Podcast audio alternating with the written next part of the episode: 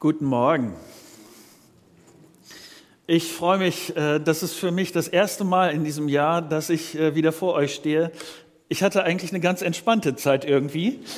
Ähm, von, aber ähm, gerade heute Morgen, und ich werde gleich ein bisschen mehr dazu sagen, ähm, will ich gerne mit euch über diesen Text nachdenken. Ich freue mich auch, dass ihr in der Fahr dabei seid.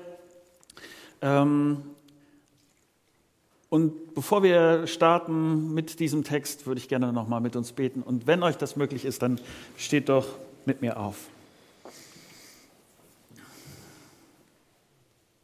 Ich danke dir dafür, Vater, dass du kein ferner Gott bist, der sich das irgendwie, was hier so in meinem Leben, in unserem Leben passiert, so aus der Distanz anguckt.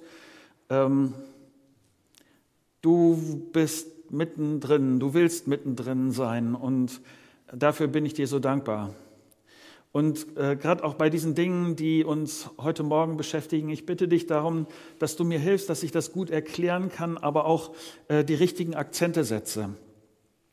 Dass, dass uns das wirklich vorwärts bringt, weil es dein Wort ist, weil du es so gesagt haben willst und weil wir darauf reagieren mit unserem Leben. Schenk du das bitte. Amen. Setzt euch gerne. Ich möchte kurz was, was vorweg sagen. Dies ist, und ich, ihr werdet das richtig verstehen, dies ist heute Morgen eine Marco-Predigt. Weil es ist zuerst eine Predigt, die mich beschäftigt, die, die mich äh, herausfordert, die ich mir für, ähm, als ich angefangen habe, über 2019 nachzudenken, wo ich mir Gedanken gemacht habe, zuerst für mich. Und ich will euch kurz die Rahmenbedingungen sagen, die mich dabei beschäftigen.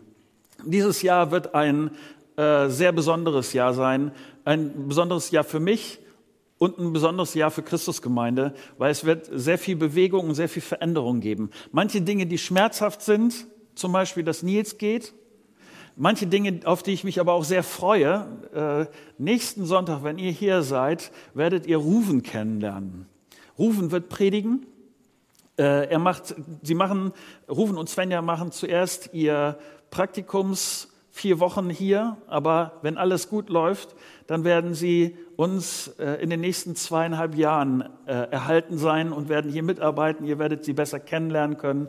Sie haben, Rufen hat erzählt, dass er am Freitag kommt mit zwei Matratzen, werden sie hier oben in die Wohnung legen. Der Rest kommt alles nächste Woche dann, also die Woche drauf. Aber ihr werdet ihn, wenn ihr nächsten Sonntag hier seid, sehen können. Letzte Woche, die vorletzte Woche, gab es einen definitiven Beschluss darüber, dass Familie Crownover von Texas ins Viertel zieht. Die Leitung der Missionsgesellschaft hat beschlossen, das wirklich zu machen mit uns. Ähm, und so werden sie umziehen. Das ist jetzt eine ganz spannende Phase, wenn ihr eine Wohnung wisst im Viertel, so 130 Quadratmeter, die sind zu sechst. Von daher brauchen die ein bisschen was an, an Fläche. Aber sie werden Ende Februar hier nach Deutschland umziehen. Das sind so, ich könnte euch noch ein paar diverse andere Sachen erzählen. Dieses Jahr wird wirklich ein spannendes Jahr. Und ich habe mich gefragt, was bedeutet das für mich und für uns? Und es ist etwas wie, manchmal gibt es so Momente, da, da habe ich den Eindruck, da drückt mir Gott was aufs Auge, also im positiven Sinn. Äh, etwas, wo er sagt, hier Marco, äh, überleg das in diesem Zusammenhang und ich will dir helfen, da nochmal Klarheit zu haben, bisschen deutlicher zu sehen. Und das ist der Text, mit dem wir uns heute Morgen beschäftigen wollen. So hoffe ich, dass ihr das einfach erstmal auch als Markus-Predigt so entspannt angucken könnt. Aber vielleicht gibt es das ein oder andere, wo ihr merkt, hier an dieser Stelle, das betrifft nicht nur Marco, sondern es betrifft vielleicht auch mich. Ähm, ich möchte mit euch drei Dinge äh, durchdenken, drei Schritte, die dieser Text, glaube ich, mit uns geht. Und dieser Text fängt an an dieser Stelle mit ich habe das genannt, woher es wirklich kommt. Ihr habt das, was wir eben vorgelesen bekommen hat, hoffentlich noch ein bisschen so im Ohr, denn das Erste, was dieser Text sagt, ist, er macht eine ganz starke Aussage. Das, was nämlich Jesus mit diesem Text vermitteln will, ist, Gott gibt gerne. Gott ist kein knauseriger Gott, sondern Gott gibt gerne. Von ihm kommt alles. Und Jesus macht das hier in diesem Vergleich, den er ja mit dieser Geschichte ziehen will, macht er das sehr deutlich. Ich möchte mal kurz noch eine Klammer setzen. Vergleiche bei Jesus haben immer einen Schwerpunkt. Wenn du anfängst, Vergleiche in jeder Beziehung zu übertragen, wirst du irre werden, weil dabei Aussagen rauskommen, die sind so schräg, da, da, damit kann kein Mensch leben. Das wollte auch Jesus überhaupt nicht. Es geht um einen, einen Schwerpunkt, den wir uns heute äh, angucken wo, wollen. Deshalb werde ich auch diesen Schwerpunkt betonen und all das andere, was so Nebengeräusch in diesem Text ist, ähm, könnt ihr gerne in der Kleingruppe besprechen oder irgendwie so, aber das werde ich heute nicht berühren. Ähm, ich will, dass ihr deutlich versteht, wie drastisch Jesus in diesem Vergleich ist. Wir könnten ja jetzt an dieser Stelle sagen, ein Talent, was die, die bekommen hier, der, der, der äh, Chef des Hauses will gehen, äh, die Leute, äh, diese drei, die da sind und sich kümmern sollen, bekommen da unterschiedliche Zahl von Talente. Was ist das schon? Ich will, dass ihr die Dramatik dieser Situation versteht. Ein Talent ist der Gegenwert von 15 Jahren harter Arbeit. Ich weiß nicht, welches Geld du monatlich zur Verfügung hast. Aber stell dir das mal mal 12, mal 15 vor. Das ist schon was. Vor allen Dingen, wenn man dabei bedenkt, dass die Leute damals oft, was haben die an Geld bekommen? Das waren oft Leute, die dann am Tag auf den Markt gegangen sind und vielleicht ist jemand vorbeigekommen und wollte ihre Arbeit haben, dann haben, äh, sind sie für einen Tag eingestellt worden und so weiter. Das war nicht ganz so entspannt äh, alles damals. Das heißt, was Jesus hier sagen will, ist, das ist eine Riesenchance. Diese Leute Fünf Talente, zwei Talente, ein Talent, das ist wirklich, das ist die Chance ihres Lebens.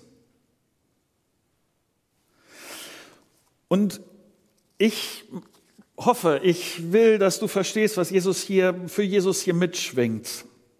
Denn dieser, Jesus hat diesen Text angefangen mit, Achtung, so ist es, so ist es, wenn Gott regiert. Was bedeutet das? Wenn Gott regiert, dann ist das ähm, etwas, was mit einer Entscheidung anfängt.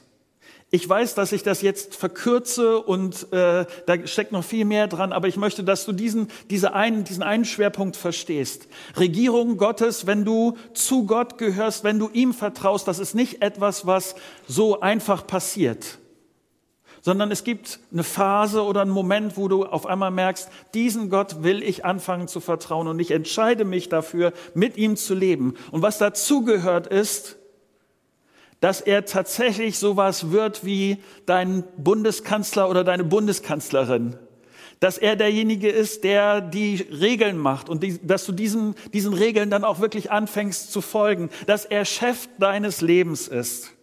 Und Jesus sagt hier, er ist die perfekte Regierung. Er sorgt für dich. Er kümmert sich um dich. Und ich tue, was er sagt. Und Jesus wirbt mit diesem Vergleich dafür, er wirbt dafür, dass du diese Regierung Gottes annimmst, ernst nimmst, mit dieser Regierung Gottes äh, lebst. Dafür lädt er dich ein es kann heute Morgen so ein Moment sein, wo du sagst, diese Regierung Gottes, ich will anfangen, diesem Jesus zu vertrauen. Und ich bin so dankbar, dass diese Einladung immer noch gilt und dass sie ernst gemeint ist. Du kannst dich für ein Leben mit Gott entscheiden.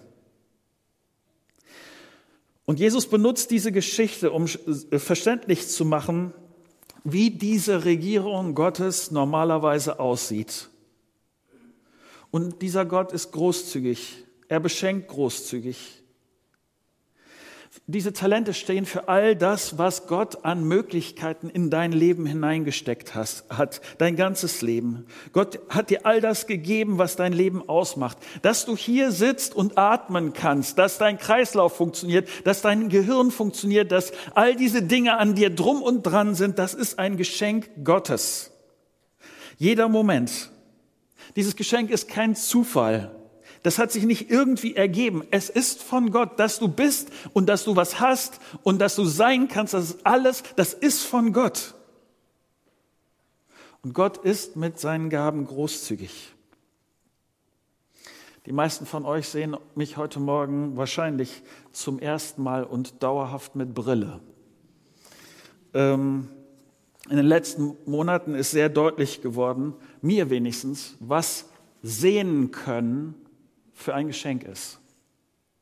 Jesus betont hier alles, auch diese Kleinigkeiten. Ich, ich wird dir wahrscheinlich ähnlich gehen, bis zu dem Moment, wo ich auf einmal, ich habe, ich sehe jetzt, wie, wie klar ich mein Manuskript sehen kann und wie ich in den letzten Wochen und Monaten hier, naja, vage erkennen konnte, was ich da, äh, was ich da geschrieben habe. Und das, das merkt man, dieses Geschenk von Gott, merkt man manchmal erst dann, wenn es einem genommen wird. Und Gott ist großzügig. Du bist beschenkt von Gott. Warum betone ich das so sehr? Der zweite Schritt, den wir jetzt gehen wollen, macht überhaupt keinen Sinn, wenn ich diesen ersten Schritt, nämlich dass ich kolossal beschenkt bin von Gott, wenn ich den nicht verstanden habe. Der zweite Schritt hier im Vergleich, den Jesus hier zieht, macht keinen Sinn, wenn mir nicht klar ist, dass das, was ich bin und habe, von Gott kommt. Der zweite Schritt ist, worum es wirklich geht.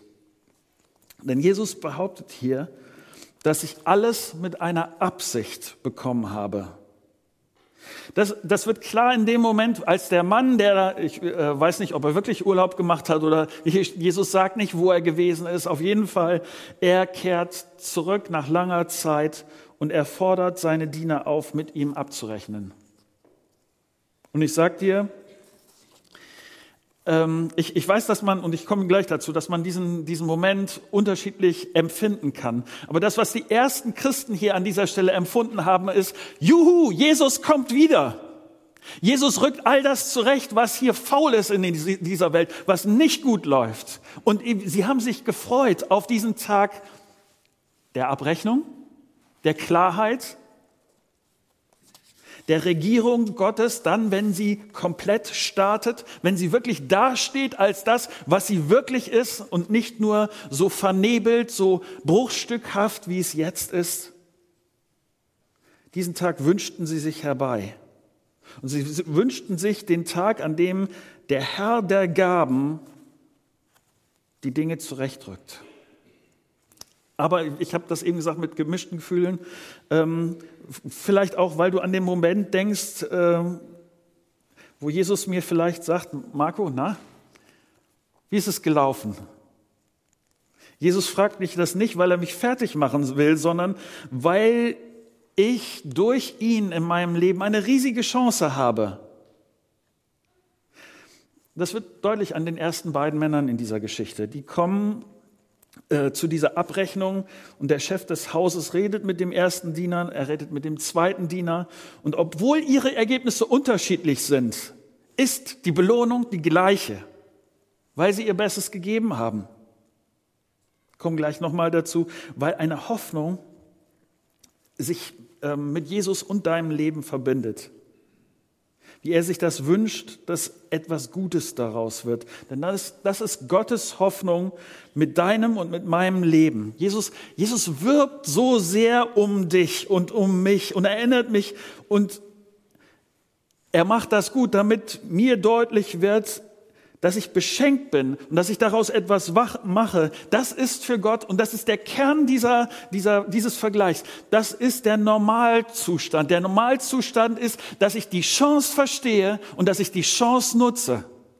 Der Normalzustand ist nicht, dass ich sie versemmel. Vers 24, so wie bei diesem. Zuletzt kam auch der, der ein Talent bekommen hatte. Herr, sagte er, ich wusste, dass du ein harter Mann bist. Du erntest, wo du nicht gesät hast und sammelst ein, wo du nicht ausgestreut hast. Deshalb hatte ich Angst und vergrub dein Talent in der Erde. Hier hast du zurück, was dir gehört. Und lass uns das hier an dieser Stelle ehrlich sagen. Dieser Mann versucht zu kneifen. Er will sich aus der Verantwortung drücken. Und ich kenne das. Ich, ich, ich kenne das. Ich, ich finde das auch nicht immer lustig, äh, äh, für das verantwortlich zu sein, was Gott an Chancen in mein Leben hinein. Die Verpflichtung zu spüren, auch zu wissen, ja, ich bin, dass ich hier stehe, dass ich atmen kann, dass ich bestimmte Begabungen habe, dass ich, dass da ein paar Euro auf meinem Konto sind, dass ich Zeit habe und die Energie, die ich habe. Da, da, da kann ich nicht einfach nur machen, was ich will sondern damit verbindet sich auch eine Verpflichtung für mich. Und ich finde das nicht immer lustig. Ich hätte es auch gerne, dass ich damit tun und lassen kann, was ich will. Das Ärgerliche ist, im Kern meines Lebens geht es nicht um mich. Das finde ich ärgerlich, aber es ist wahr. Im Kern meines Lebens geht es nicht um mich. Es dreht sich in meinem Leben im zuerst Gott vergisst dich nicht. Er kümmert, das ist der, die Kern dieser Aussage. Aber im Kern meines Lebens dreht es sich nicht um mich. Und ich verstehe diesen dritten Mann so gut. Statt sich seiner Verantwortung zu stellen, schiebt er die Schuld ab und er versucht sich zu rechtfertigen. Was er hier sagt ist, Chef, ich bin nicht schuld. Ich wusste, was für ein mieser Typ du bist. Deshalb habe ich Angst gehabt und deshalb bist du schuld. Du bist schuld, dass ich diese Angst gehabt habe. Ich weiß nicht, äh, also doch, ich weiß schon, was manchmal meine Ausreden sind. Ich weiß nicht, was deine Ausreden sind an dieser Stelle. Aber ich, ich kenne das, dass ich ich will ja nicht verantwortlich dafür sein. Ich will mich ja irgendwie besser fühlen und dass ich dann irgendwas finde, wo ich meine Schuld abdrücken kann.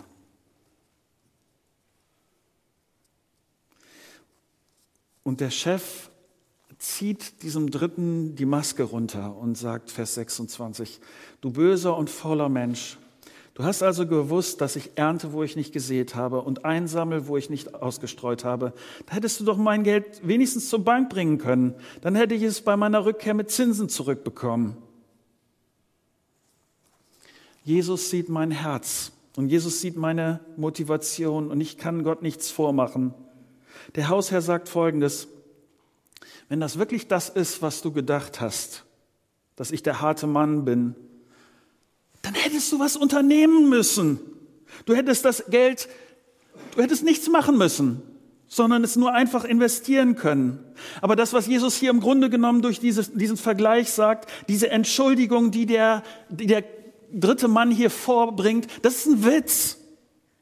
Das ist Unsinn. Dieser Kerl will einfach nur kneifen, er will die Verantwortung drücken. Und das bin, das, ich kenne doch mein Herz. Aber Jesus sagt hier, das ist abstrus. Das ist nicht normal, wenn ich meine Möglichkeiten, wenn Gott mich reich beschenkt und ich mache aus diesem Geschenk nichts. Das ist nicht normal. Und das, nicht, dass wir das hier an dieser Stelle falsch verstehen. Der, ähm, er ist ja nicht deshalb schuldig, weil er, sagen wir, er hätte das, dieses Geld, dieses Talent, was er bekommen hat, diese 15 Jahren, hat er ja nicht auf den Kopf gehauen. Es ist ja nicht so, dass er seinen Herrn bestohlen hätte oder dass er, er hat einfach nichts gemacht. Das ein Loch rein aus. Er hat nichts getan. Und deshalb, was, was Jesus macht, ist, er schaut dahinter und er sieht, was die Motivation dafür äh, ist. Und Jesus ist echt krass in, in dem, wie er hier diesen, diese Sachen formuliert. Er nimmt zwei Worte, die sind ätzend. Böse und faul. Ich rede nicht über euch, aber ich rede über mich, weil böse und voll kenne ich. Mein Herz ist so kaputt, was da manchmal an bösen Sachen rauskommen kann. Und bequem ist nett. Ich weiß nicht, wie es bei dir ist.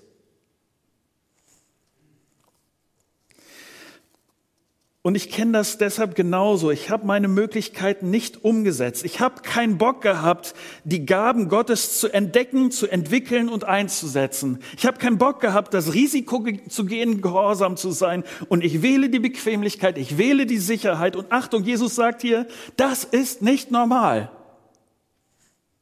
Gott zu vertrauen und keinen Bock zu haben, die, die Gaben einzusetzen, die Talente einzusetzen, ist nicht normal.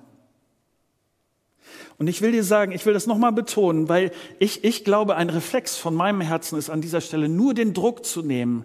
Aber ich, ich hoffe so sehr, dass du verstehst, was die Chance Gottes, was sein wohlwollenden Blick auf mein Leben, mein korrumpiertes Leben ist, nämlich dass er die Chance sieht, dass er sagt, Marco, es steckt so viel mehr in deinem Leben und ich möchte es gut für dein Leben und äh, es hilft nicht so zu tun, das irgendwie zu verkleistern und zu tun, als ob es alles in Ordnung sei. Das hilft doch gar nicht. Was ich dir wünsche, sagt Gott, ist, dass das wirklich, dass du nachher zurückgucken kannst und dass du vor mir trittst und sagen kannst, hier zwei Talente, ein halbes Talent oder was auch immer ich für Gott dahinstellen kann, weil ich ihm treu war, weil ich zuerst auf ihn gesehen habe und nicht auf mich. Was Jesus hier sagen will, ist, Christusgemeinde, wenn du Gott vertraust, wenn dir Gott etwas bedeutet, dann ist es normal, dass du dich fragst, Gott hat mich so beschenkt. Was möchte Gott, dass ich damit mache? Er ist so ein klasse Gott. Was wird ihm gefallen? Was, was kann ich tun mit dem, was Gott mir gegeben hat? Was, was, was ehrt ihn? Was findet er gut? Wie kann ich meine Zeit, meine Energie, meine Fähigkeiten ein, einsetzen? Und worum es hier in diesen Versen wirklich geht, es ist so normal zu denken. Ähm, und deshalb, ich, ich, ich will das mit dir nochmal ein bisschen praktischer äh, angehen. Äh, die Frage ist, was hat Gott dir an Möglichkeiten gegeben? Ganz kurzen Moment zum Nachdenken. Wenn du an dich an, und dein Leben denkst, was hat Gott dir an Möglichkeiten gegeben? Keiner hat nichts. Was hat Gott dir gegeben?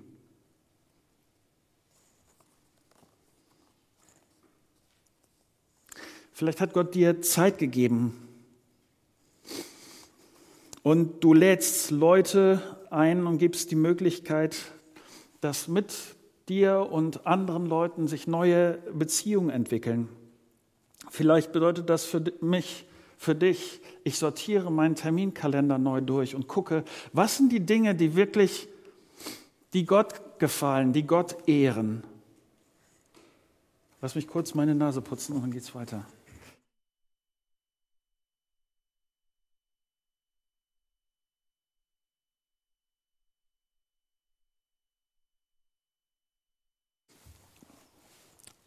Ähm, ich will dir sagen, was, was eine, eine Sache ist, zum Beispiel die äh, Katrin und ich, die uns deutlich ist und die wir, wo wir merken, dass die Zeit, die wir bekommen haben, die, ähm, das, was wir an, an Talenten sehen, wo, wo wir gedacht haben, an dieser Stelle vergraben wir das und wo wir es ändern wollen. Wir haben äh, beschlossen, unseren TV-Filmkonsum weiter runterzuschrauben, weil, weil das Gottes Möglichkeiten vernichtet.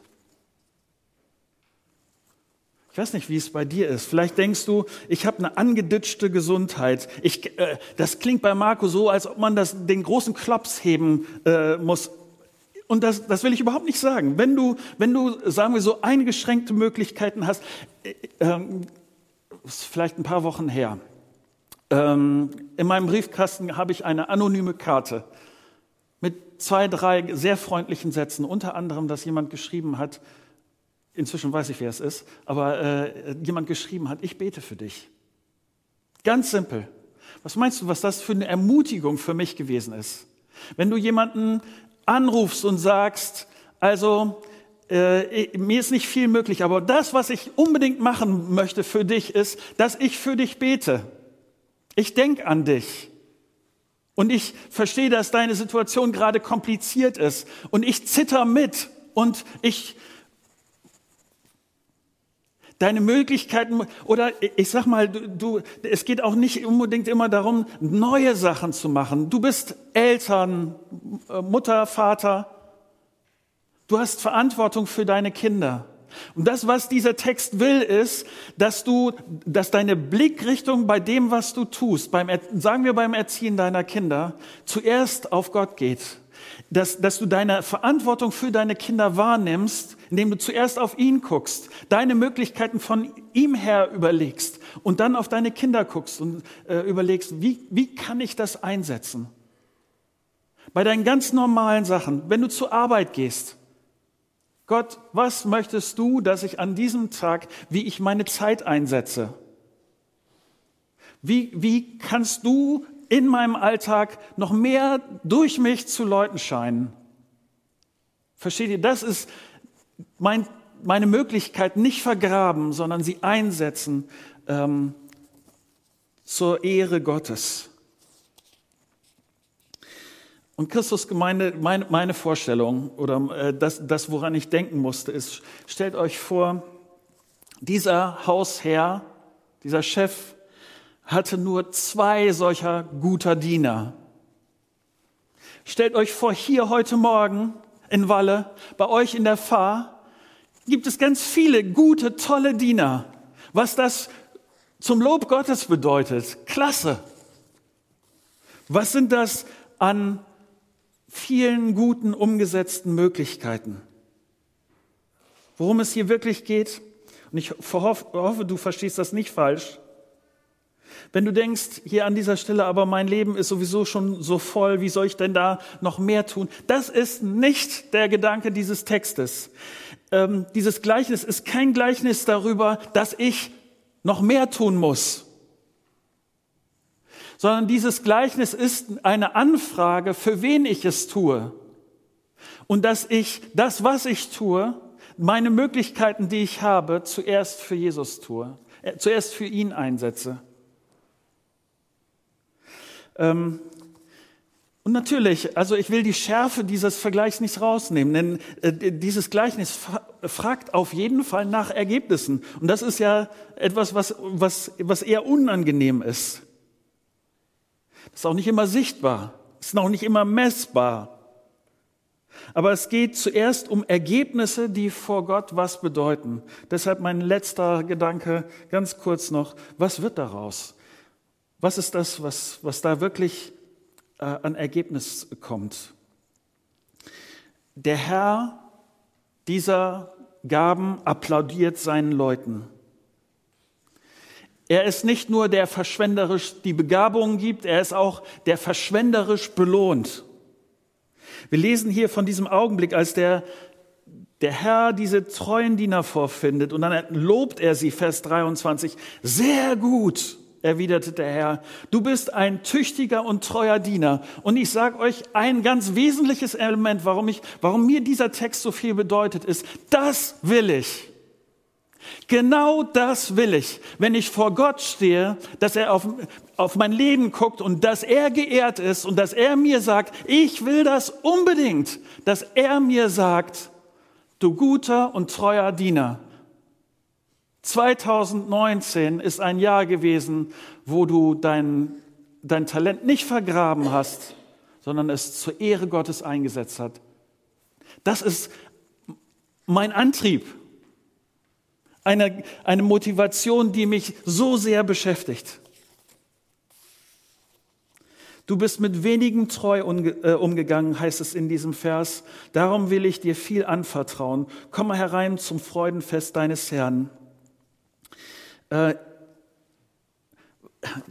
ich weiß nicht, wie deine Vorstellung vom Himmel ist. Manchmal ist, gibt es so ganz gruselige, so dickes Baby, Wolke 7, Harfe in der Hand und pling pling. Das ist zum Glück, es hat nichts zu tun mit Himmel. Das, was hier deutlich wird, ist das größte Abenteuer voller Energie und Freude. Das ist das, was auf uns wartet. Mit Kreativität, mit, mit Entfaltung von Möglichkeiten, mit wirklich Spaß an dem, was kommt. Mit unserem Schöpfer zusammen. Das Beste kommt noch. Und es ist es wert, jetzt meine Begabung nicht zu verbuddeln, sondern sie treu einzusetzen. Meine, meine Frage an mich ist, bin ich treu, gerade auch in diesen kleinen Sachen? Und das ist anstrengend manchmal. Also lass uns ganz ehrlich sein. Ich bin gerne einer, der, sagen wir, mit 80 Prozent zufrieden ist und dann sagt, ah, beim Rest schwamm drüber. Wie, was ist das mit meiner Treue? Ähm, ich will kurz sagen, Vers 30 steht, doch diesen unnützen Diener werft in die Finsternis hinaus, dorthin, wo es nichts gibt als lautes Jammern und angstvolles Zittern und Beben. Ich will euch sagen, wie ich diesen, äh, wie, wie ich diesen Satz verstehe. Es ist keine Aussage darüber, ob ich äh, äh als Christ am Schluss der Dinge äh, die, die Gnade Gottes verpassen kann. Das ist keine Aussage darüber, sondern das, was Jesus hier sagen will, ist, es ist völlig unnormal, wenn du mit Jesus unterwegs bist, wenn du Gott Ehre geben willst, wenn, wenn du ihm vertraust, dann ist es völlig unnormal, wenn du etwas anderes tust, als dein, deine Möglichkeiten für Gott einzusetzen. Und er will ganz krass deutlich machen, das andere ist nicht denkbar. Es so zu machen wie der Dritte ist nicht denkbar. Und deshalb betont, deshalb übertreibt Jesus oder Jesus, Jesus macht das so krass deutlich, diesen Unterschied so krass deutlich. Jesus, um das am Schluss deutlich zu sagen, Jesus wirbt um dich. Ich weiß, das ist eine menschliche Vorstellung und das trifft es überhaupt nicht, weil Gott viel größer ist und er im Kern nicht auf mich angewiesen ist. Aber er wünscht sich so sehr für dich und dein Leben, für mich und mein Leben, dass es gelingt. Und er wünscht sich, dass du in 2019 Schritte gehst, Entscheidungen triffst, gute Entscheidungen.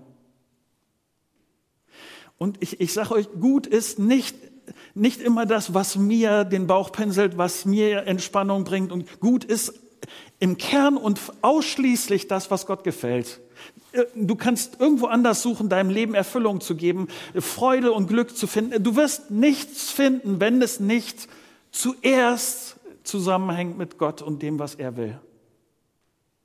Und ich hoffe so sehr. Ich, ich, weiß nicht, wie dein Moment ist. Vielleicht gibt es äh, heute Morgen diesen Moment, dass du weißt, ich bin dran, ich muss an dieser Stelle eine Entscheidung treffen, sonst wird es nicht anders. Und ich will dich herausfordern, das zu tun weil sonst wird es nicht anders.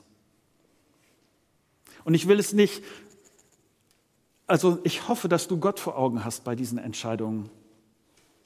Ich weiß meine Entscheidung, deshalb ist es zuerst eine Predigt an mich. Ich weiß, ich habe euch ja eben schon ein, zwei Sachen gesagt, die, die Entscheidungen, die, die wir treffen, die ich treffen muss, was sind deine?